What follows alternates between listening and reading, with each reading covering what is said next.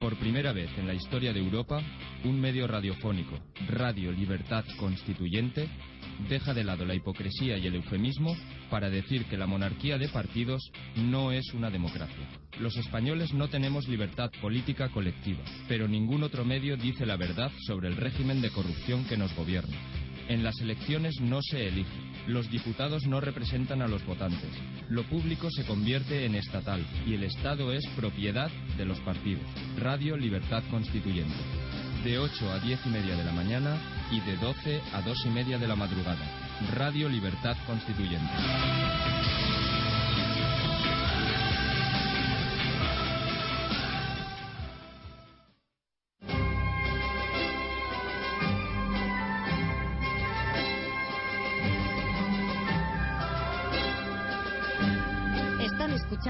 Libertad Constituyente.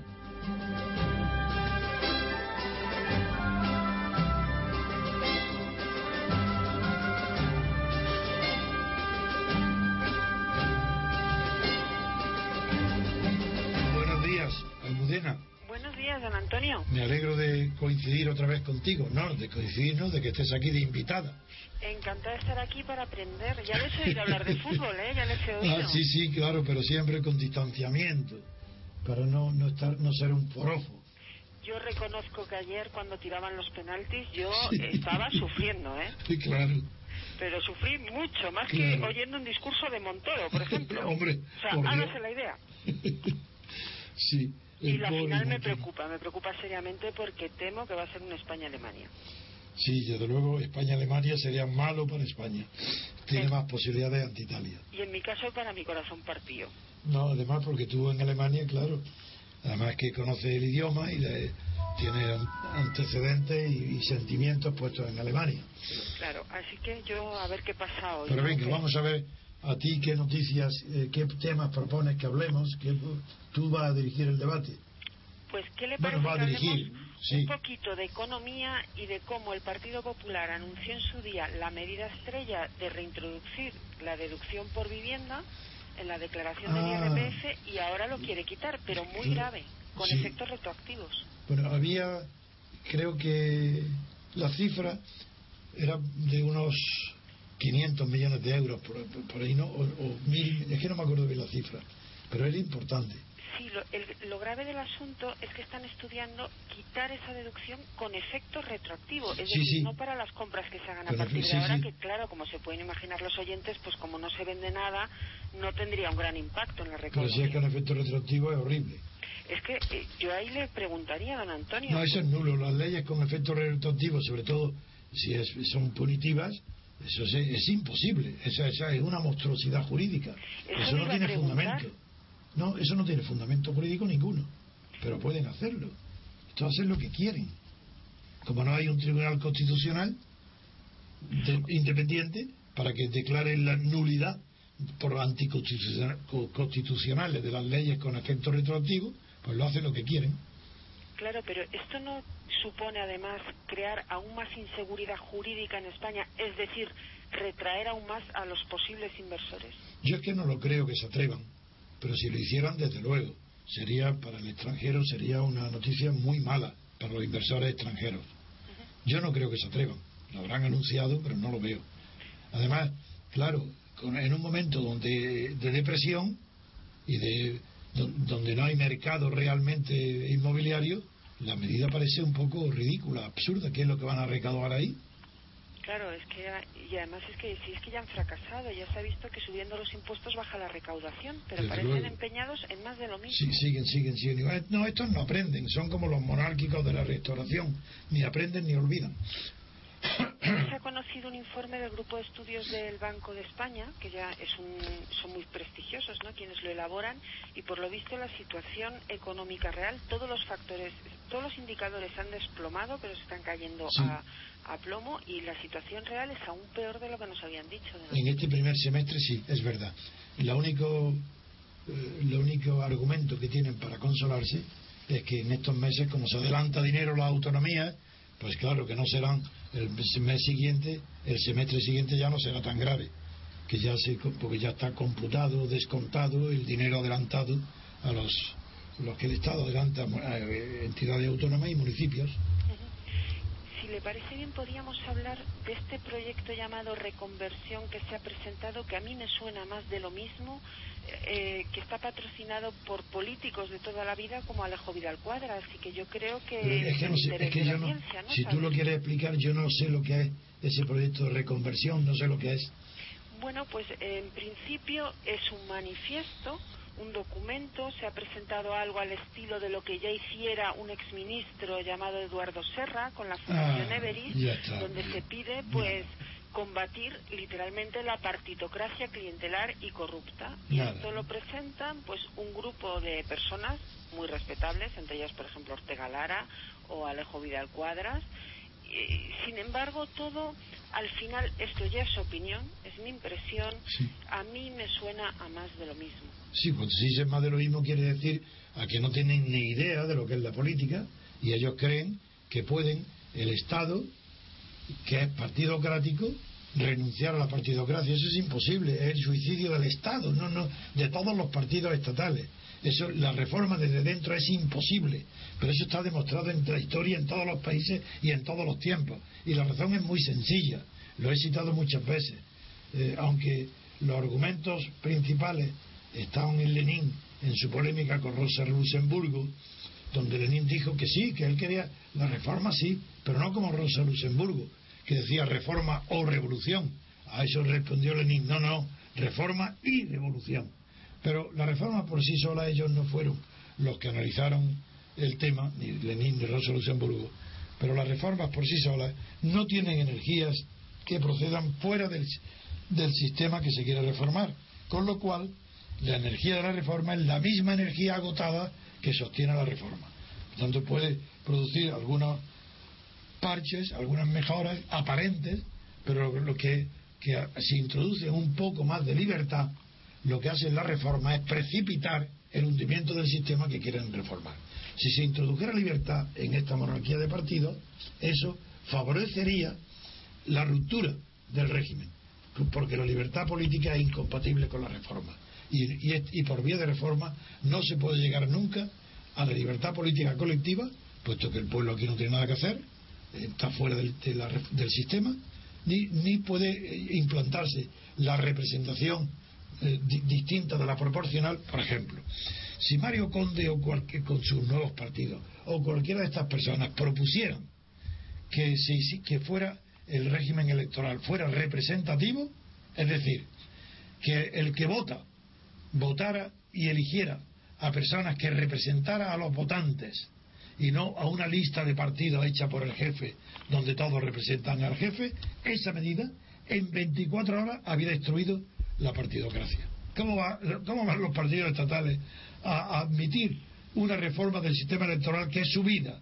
Por eso están en el poder, porque no representan a nadie más que ellos mismos. Por eso son financiados por el Estado. Eso es imposible. Esos son unos utópicos que ignoran, son ambiciosos, pero son decentes. Es decir, son más decentes, se apartan del poder por decencia. Se apartan de la, por ejemplo, Alexis Cuadra. Es inteligente, y es un hombre honesto. Entonces, no quiere saber nada, se aparta, aunque se queda en Estrasburgo, se queda, en fin, por las estribaciones del poder. Pero se aparta por moralidad. Pero justamente por querer no romper con el sistema, no puede abordar la reforma aquellos dos puntos que acabarían en 24 horas con el régimen político, con la monarquía de partidos, que es sistema representativo y separación de poderes, en origen. Esos dos puntos no los acordarán. Sí, pues es que... No, dímelo, dímelo, a ver, venga. Claro, precisamente en, eso creo que hay una divergencia entre lo que se ha anunciado por parte de Vidal Cuadras y lo que se ha anunciado por parte de Sociedad Civil y Democracia. Sociedad Civil y Democracia habla de un proceso constituyente. Venga de ir a un proceso constituyente por lo que yo tengo conocimiento y efectivamente habla de representatividad y división de poderes mientras que reconversión habla de regenerar el sistema una reforma. Una reforma no habla ni siquiera de proceso constituyente. La diferencia es que Mario Conde está fuera del sistema completamente y por eso propone un proceso constituyente. ¿Cómo lo hace? Pues imitándonos. Igual lo que yo vengo proponiendo desde hace, desde que existe la monarquía de partido, desde que murió Franco. Yo vengo pidiendo un proceso de libertad constituyente. Y en cambio estos, como proceden estos que están con Alexis Vidal Cuadra, como están dentro del régimen, ¿cómo van a pedir lo que destruiría el régimen? Eso es evidente. ¿Y tiene alguna posibilidad de triunfar en un movimiento de la sociedad civil que pide realmente un proceso constituyente? Eh, ¿No es una utopía cómo se va a articular no. Eh, en, la práctica? No, no, no es utopía. No, no, no es utopía. Lo que sucede es que, lo sabemos por experiencia, nuestro movimiento, que tiene más simpatizantes, mucho más que Mario Conde, más del doble, más del triple, sin embargo, es muy difícil que se le ofrezcan ocasiones para la acción. Nuestro movimiento tiene la teoría, la teoría es correcta, y tiene también un, bastantes miles de, de simpatizantes, de seguidores, que en un momento dado pueden contribuir a la acción. Pero para que haya un proceso de libertad constituyente requiere, primero, que se hundan los sistemas de partidos estatales. Quiere decir que no alcance, que alcancen menos del 50% de la participación electoral, que la abstención triunfe. Bueno, en eso estamos, ¿no? Cada vez hay más abstención, parece ser. Pero eso solo no basta. Primero eso. Segundo, que una vez que están deslegitimados los partidos estatales porque la abstención es superior al 50%, aprovechar la sociedad civil, esa deslegitimación, esa falta de autoridad de los partidos, para que en la sociedad civil surjan ya movimientos de acción política, pero de verdad, eh, que se manifiesten públicamente, para eh, pidiendo el periodo de libertad constituyente. Para ese momento, por ejemplo, nuestro movimiento espera convocar una asamblea donde asistan entre 5.000 y 10.000 personas para sentar las bases y ahí sí, ahí comenzar la acción. Hasta ahora no puede comenzar la acción propiamente dicha nada más que mediante la difusión lo más extensa posible en los medios de comunicación, radios, periódicos, eh, digitales o convencionales, para extender la teoría de, de la libertad, de lo que es la representación, de lo que es la separación de poderes, para preparar en su día la acción verdadera. Y esa acción verdadera solamente se hace con grandes manifestaciones públicas que, desde luego yo si vivo estoy dispuesto a hacerlas, convocarlas, ponerme, salir, desafiar, pero ahora yo no soy un activista, ahora no convoco a nadie que vaya a la calle porque no soy irresponsable, es imposible, yo no quiero imitar y además me alejo lo más que pueda del 15M, eso por ahí no se va a ningún lado, más que a la entrega, al reformismo, a la entrega con lo, con lo constituido. Y por eso los pocos miembros de que eran del, del movimiento que yo fundé y que defienden la participación, eh, la colaboración con el 15M, han sido expulsados, se han ido. No, no, no nos interesa, eso, eso, eso no va a ningún lado. Hay que tener la vista muy larga y saber las cuestiones políticas muchos años antes de que sucedan. Don Antonio, le voy a cambiar de tercio y le voy a preguntar por un tema que usted, desde luego, como gran jurista que es, me va a poder responder. Eh, normalmente estamos acostumbrados a que hay que acatar las sentencias, cuando interesan hay que acatarlas, tenemos un tribunal constitucional, ya lo sabemos que es un órgano político, pero sin embargo Cataluña se permite el lujo sistemáticamente de decir que incumple las leyes. ¿Es la justicia el gran problema de España? Sí, es uno no, ¿Está corrupta la justicia? el juez, el juez individual no. No, la justicia. La justicia como poder judicial, desde luego. Es que está en la propia Constitución, quien sepa leerlo, invito a leerlo. Cuando se habla de poder judicial, no se habla de ningún poder judicial. Ninguno, no existe. Dice de poder judicial, para confundir la opinión, dice que es el poder de los jueces, de todos los jueces, cuando están juzgando y dictando sentencias eso, que tiene, eso no es un poder, eso es una función pública extraordinariamente eh, eh, importante y desde luego que es independiente. El 99,99 de los jueces eh, sentencian con independencia, pero ese no es el poder judicial. El poder judicial es el gobierno de los jueces, el que premia o castiga a los jueces según que actúen, según como actúen ante los poderes ejecutivo y legislativo, según como actúen de independiente ante el gobierno o ante los diputados, según que sean contundentes o no en la condena de la corrupción, en las sentencias de condena de la corrupción política. Es ahí es donde no hay poder judicial en España.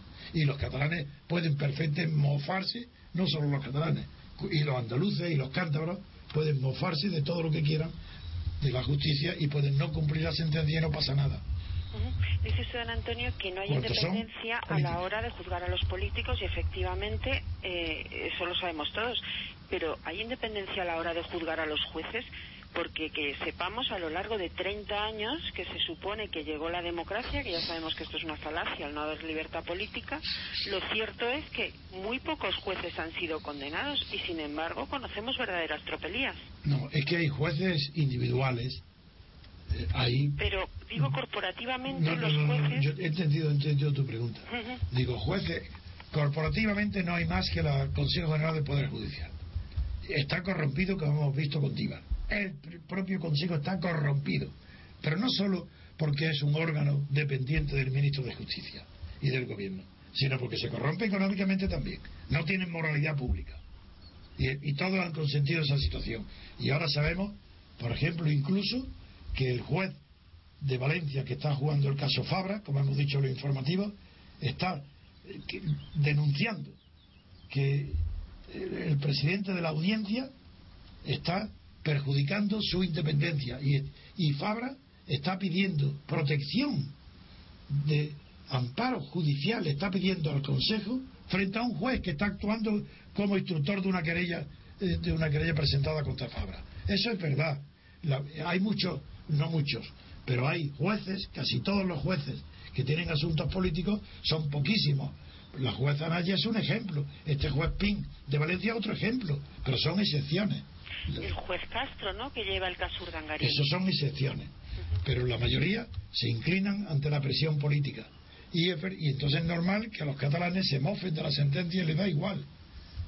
No, pero una cosa es esa y otra cosa es el Poder Judicial independiente que no existe y que no existirá mientras en origen ese Consejo no esté designado mediante elecciones en las que participen no solo corporativamente el cuerpo de jueces y de secretarios, sino todos los que actuamos en el mundo jurídico, que es jueces, magistrados, eh, eh, secretarios, oficiales de juzgados, agentes judiciales, abogados, procuradores, todos esos, esos son los que tienen, participan activamente en el mundo judicial, son ellos los que tienen que elegir a un consejo judicial que sea el órgano que rija el destino de los jueces y que haga su propio presupuesto, porque de qué sirve que los jueces sean independientes si dependen de lo que el ministro de Justicia les dé de presupuesto. Y no, mire, yo tengo la impresión que lo que está percibiendo en general el ciudadano de a pie y sobre todo ahora con el escándalo que hay con las cajas, hemos sabido ayer que Bankia tiene unos beneficios de menos 13 mil y pico millones. Es decir, y, aquí nadie se sienta en el banquillo, nadie se juzga. Todo eso toda esa degradación de la justicia que no funciona en España, ¿no cree usted que la ciudadanía en general lo está percibiendo? Sí, lo persigue, pero no sabe la causa. ¿Y? Yo, en el caso concreto, se lo digo ahora mismo, porque la Fiscalía no cumple con su función, porque es un órgano del gobierno, porque el Ministerio de Justicia tiene que desaparecer, la Fiscalía General del Estado desaparecer, fundir en un solo cuerpo, fusionar en un solo cuerpo jueces y fiscales y, que, y hacer que sean independientes para que puedan ser honrados. Y no lo pueden ser porque no son independientes. ¿Un sistema como el norteamericano? No, porque el fiscal en, en, no, en Estados Unidos que las personas que no conocen el derecho no pueden saber los distintos fundamentos que tiene en Inglaterra y en Estados Unidos el sistema del precedente judicial, que permite eh, no un conocimiento tan técnico como del derecho como requieren los países que, eh, continentales, codificados. El derecho codificado obliga a un conocimiento muy técnico del derecho. Y eso no puede ser, los fiscales no pueden ser elegidos democráticamente por el pueblo, como en Estados Unidos. Y por eso no, el fiscal eh, tiene que tener una preparación tan técnica como el juez. Solo que el cuerpo de jueces y fiscales unidos tiene que ser independiente del Poder Ejecutivo y del Poder Legislativo. ¿Cómo? Pues que el mundo judicial elija a los propios gobiernos de los jueces y que ese gobierno tenga capacidad para formar su propio presupuesto. Segundo, no basta con eso, porque si utiliza la policía del Ministerio del Interior, esa policía no está a las órdenes de los jueces y no cumplirá fiel con su función. Necesita presupuesto propio y policía judicial. Sin esos dos requisitos tampoco habrá independencia judicial. Antonio, hemos hablado de economía, hemos hablado de justicia, nos queda un tercer bloque que yo considero nuclear que está fallando en España, que es la educación. Se acaba de conocer que el ministro Bert va a aumentar las horas de matemáticas, lengua, ciencia e inglés. Es decir, que volvemos a parchear y seguimos manteniendo un sistema educativo que está dando los resultados que está dando. Y yo sospecho, me gustaría que me lo confirmara, que esto no es de una forma inocente, es que al régimen le interesa embrutecer a la población. Sí, pero no de una manera consciente, de que se reúnen y dicen, vamos a hacerlo más idiotas, más tontos. No, es que cada persona que elabora un proyecto y que hasta que lleguen a las cúspides, cuando no hay una democracia, ya llega haciendo proyectos que favorecen a la administración, al poder. Y se hacen proyectos tecnocráticos que se llama, y en el caso de la educación, son proyectos que priman y favorecen eh, la formación científica y de lenguas antes que las humanidades, porque la corrupción necesita que haya una moral pública relajada, que no escandaliza a nadie.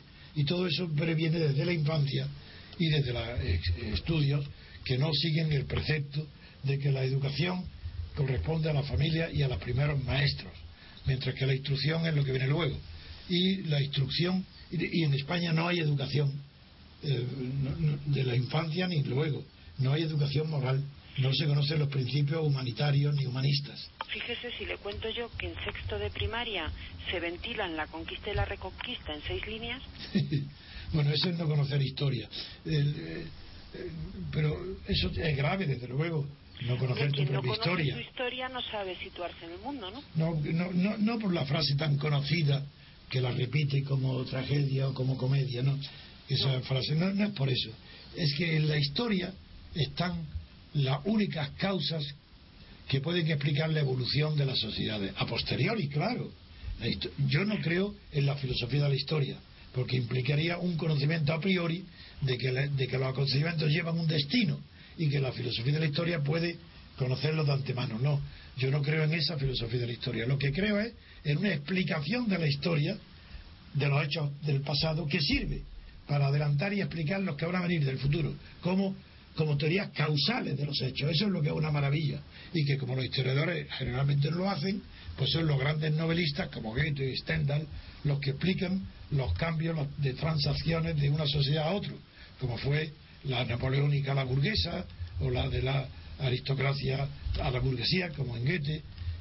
Pero en realidad eso donde debemos de enseñarlo a los niños es en la historia, de cómo una sociedad determinada cambia a otra con tiempo, o procesos largos o cortos, pero por, señalando los motivos. Y si no conoces la historia, no puedes conocer los motivos pero de todas formas yo creo que sí hubo cierta intencionalidad, por lo menos en los años 80, cuando el ministro Maraval, que, fue el autor de la... lo dijo textualmente aquello de hay que secuestrar el alma de los niños. Sí, sí, no sé Una frase.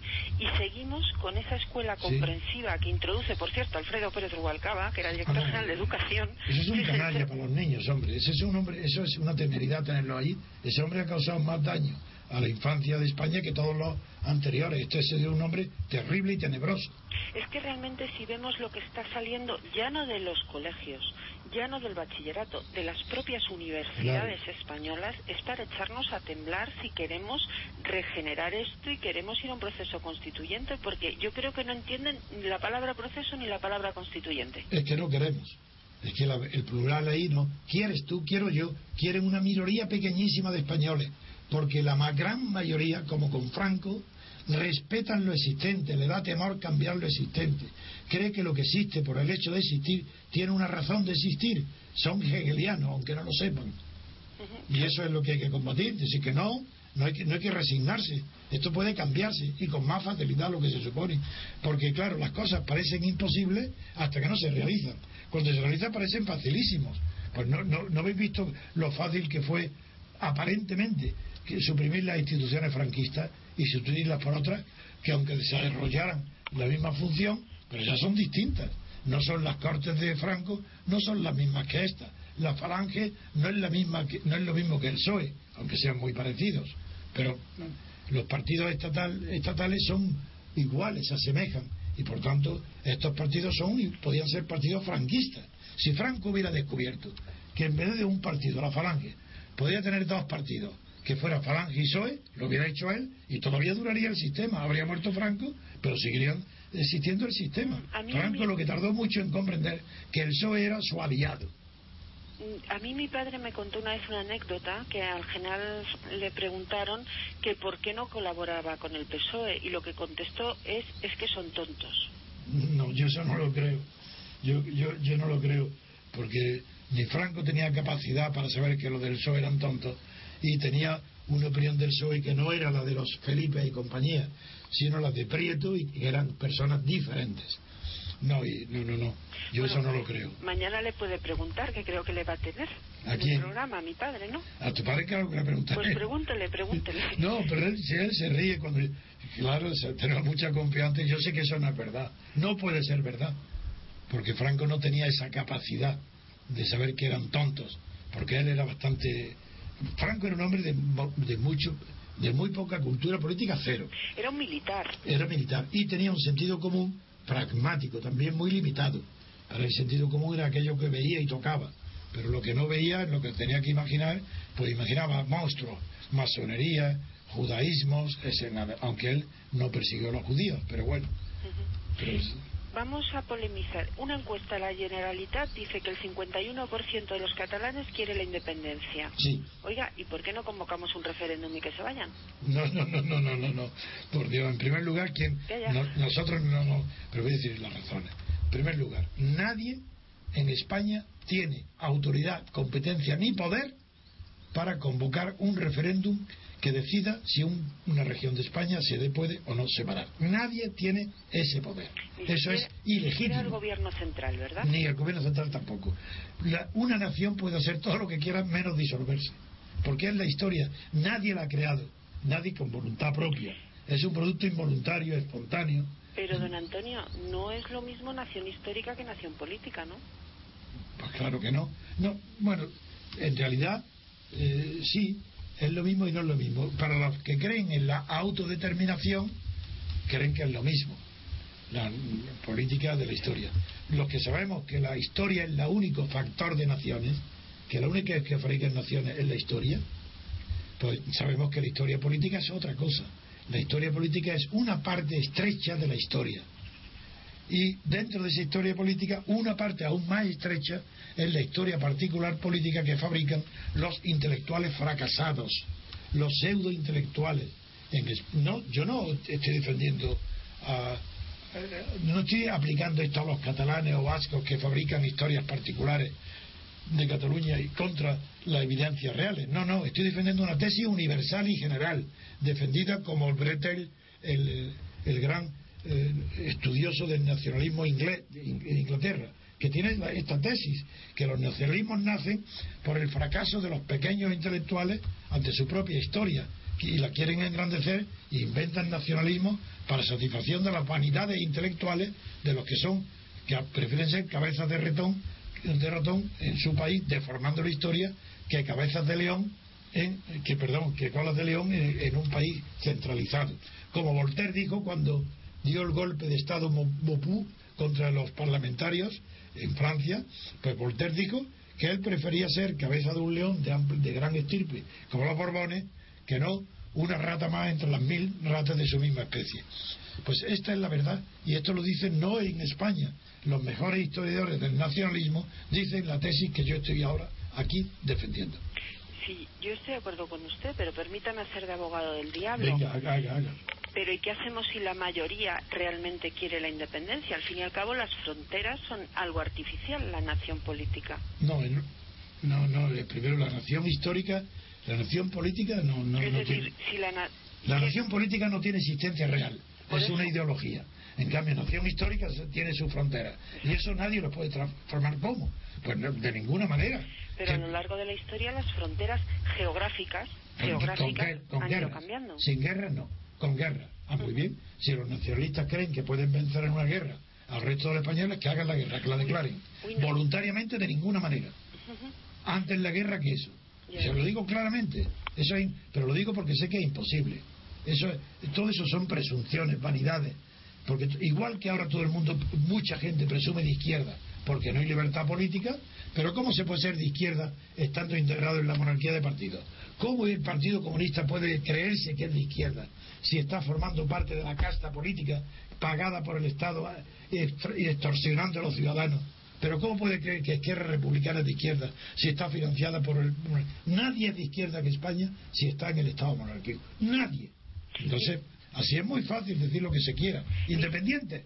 Vamos a ver, una cosa son las encuestas, que no cuesta nada decir que hay independiente, y otra cosa es decir, venga, jugaros a ver si sois capaces. No. ¿Y queréis que te diga la última razón por la cual?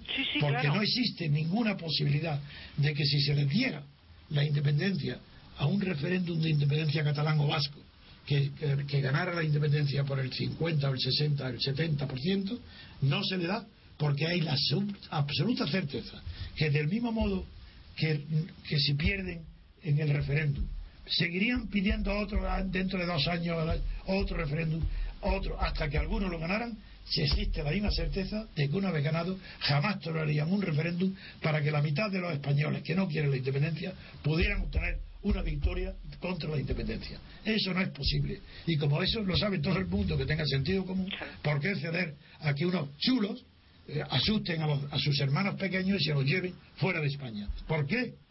¿Por qué tú representas a tus hermanos pequeños? No, vete tú si quieres, vete, pero no te lleves a tu hermano. Y los que están en España son hermanos de los que quieren irse. Pero los que quieren irse, ¿de qué presumen? ¿De una chulería ¿De qué? ¿De ser hermanos mayores? ¿Que son más valientes? ¿Pero qué es esto? Ellos no como no hay derecho a la autodeterminación, no puede haber derecho a la independencia. Ya, pero lo cierto es que en España tenemos un. Pues se le combate con firmeza, con carácter, no con un rey que ha tolerado lo que hay. Eso, ahí va. Ah, eso es lo que le iba a preguntar yo. ¿Y cómo hemos permitido esto? Ah, por el rey. Porque el rey, contar de, de ser rey, tener una corona y robar miles de millones de euros y tenerlo en su patrimonio, le daba igual que Barcelona, Cataluña, País Vasco, los que sean Galeares, Canarias, que pidan la independencia a todo el mundo. Porque además, con un rey, con una corona, es más fácil, jurídicamente, y ante la imaginación, es más fácil de concebir la independencia. Porque todos los dicen, muy bien, nosotros queremos ser como Canadá, Efectivamente, es el modelo a seguir en Cataluña, ¿no? Es decir, como, como, Australia. Y sin embargo, posiblemente nos enfrentemos en breve a un anuncio de secesión en el País Vasco. Yo no creo. El año que viene. Yo no lo creo. Yo creo, claro, igual que estaba más presumiendo de que su órgano de encuesta le ha dado ya más de un 50%, en, en el País Vasco pasará igual. Pero de ahí a que se enfrenten a pedir un pero ¿cómo? Nunca, ¿quién va a darle un referéndum vinculante a Cataluña al País Vasco? ¿Quién? El País Vasco el mismo. Una guerra. Es decir, que van a tener su propio ejército para enfrentarse con el ejército español.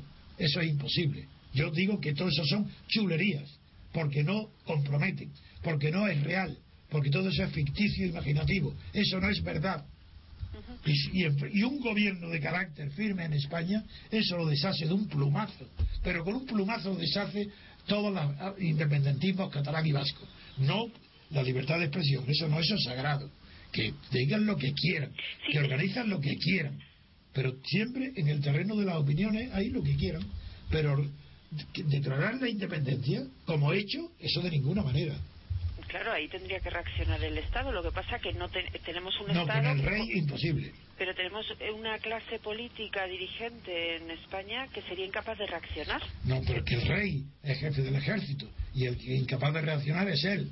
Él puede reaccionar ante los Ferrari y ante las corinas. Y algún oso, creo que algún oso que caza o algún elefante. O, elefante, pero ante Cataluña, ante el peligro o el riesgo, que, no, que yo de verdad no lo creo, no es real, es falso fue el rey quien dio la mano a Carot Rovira y le dijo hablando se entiende la gente. Eso, figúrate, hablando se entiende la gente. Y se lo dijo a nada menos que Josep Carot Rovira. Sí, sí, hablando se entiende la gente. Pues si ellos quieren la independencia, no es hablando como se entiende, es negándole la independencia, sin hablar.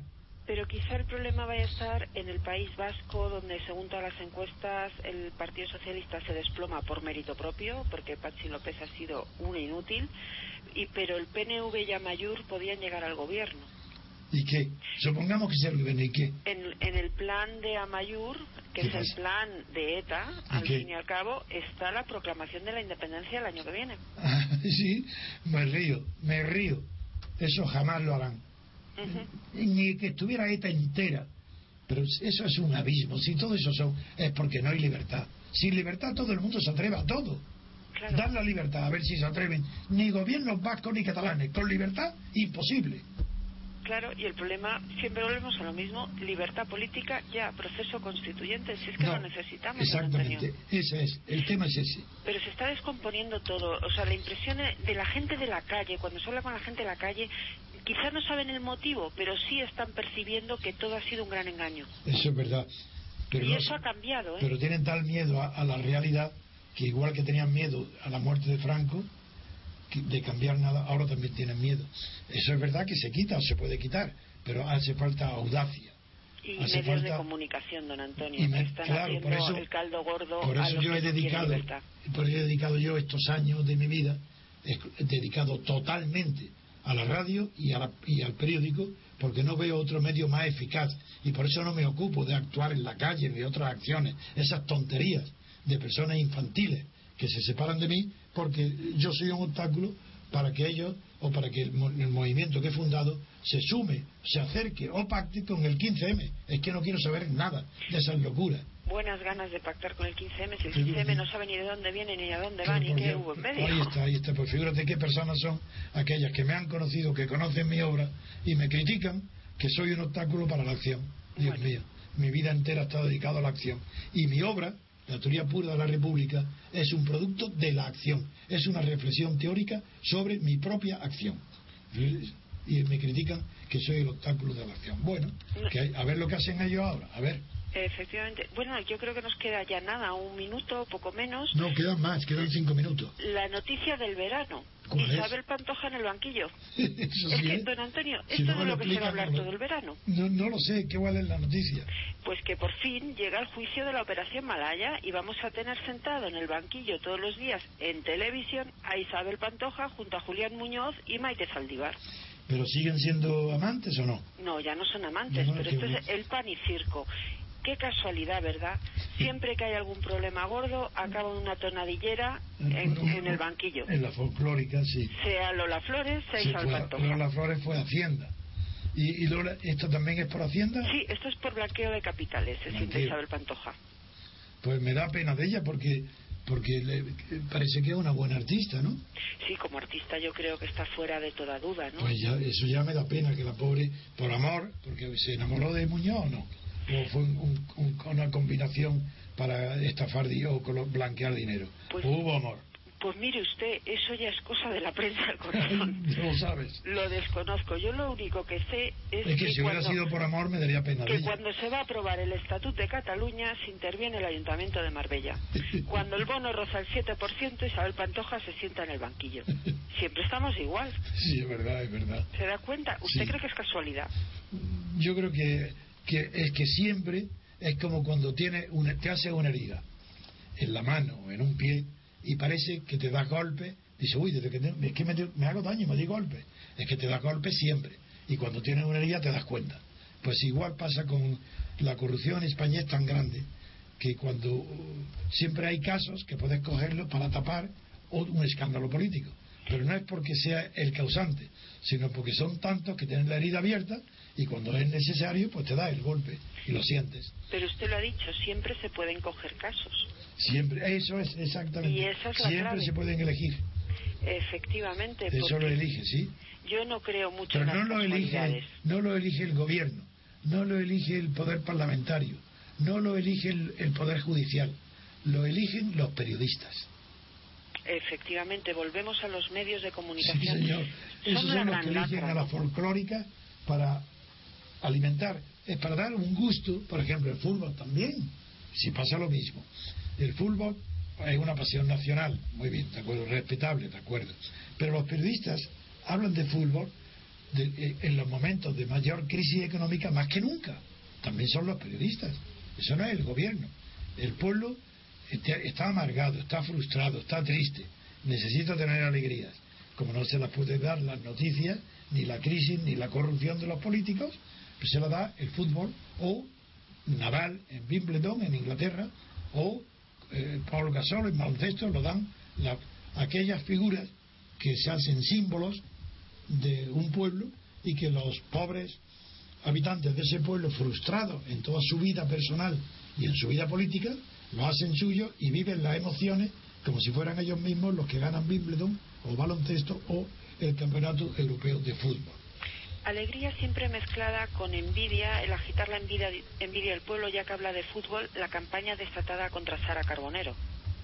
Ah, es que yo no estoy enterado de eso. Pues Sara hay una Carbonero. campaña ¿quién es- quién absolutamente Sara mendaz contra Sara Carbonero, ¿Y pero qué de humillación ¿Por qué? de la chiquilla. Pero esta, esta chiquilla que es una.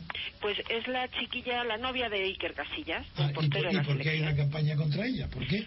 Ella es periodista de Telecinco, de Deportivo de Telecinco, ¿Y? y bueno, pues se la ha elegido quizá porque como cuando se ganó el Mundial fue el famoso beso que todo el periodismo, ya sabe usted que en España el deporte nacional es subir a alguien muy alto para luego tirarlo para abajo. No, no, eso no, eso son refranes. Venga, vamos No, al grano. Ciertamente, a Sara Carbonero hay una campaña desatada contra ella. ¿Por qué motivo? Pan y circo, por lo mismo que Isabel Pantoja, va a estar en las televisiones todo el verano.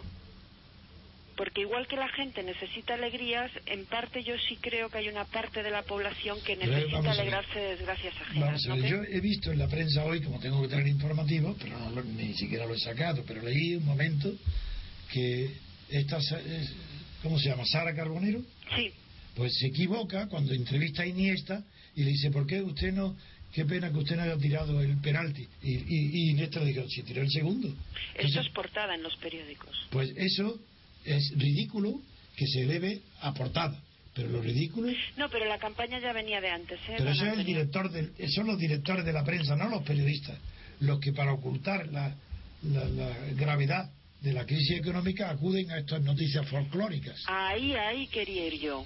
Pero esos son los directores de la prensa. que hay que tener mucho cuidado y no dejarse llevar por estas campañas contra Claro. personajes famosos, porque muchas veces están alentados para tapar los escándalos de otros famosos. Claro que sí. No, por eso, claro, los responsables de eso son los directores de los medios de comunicación.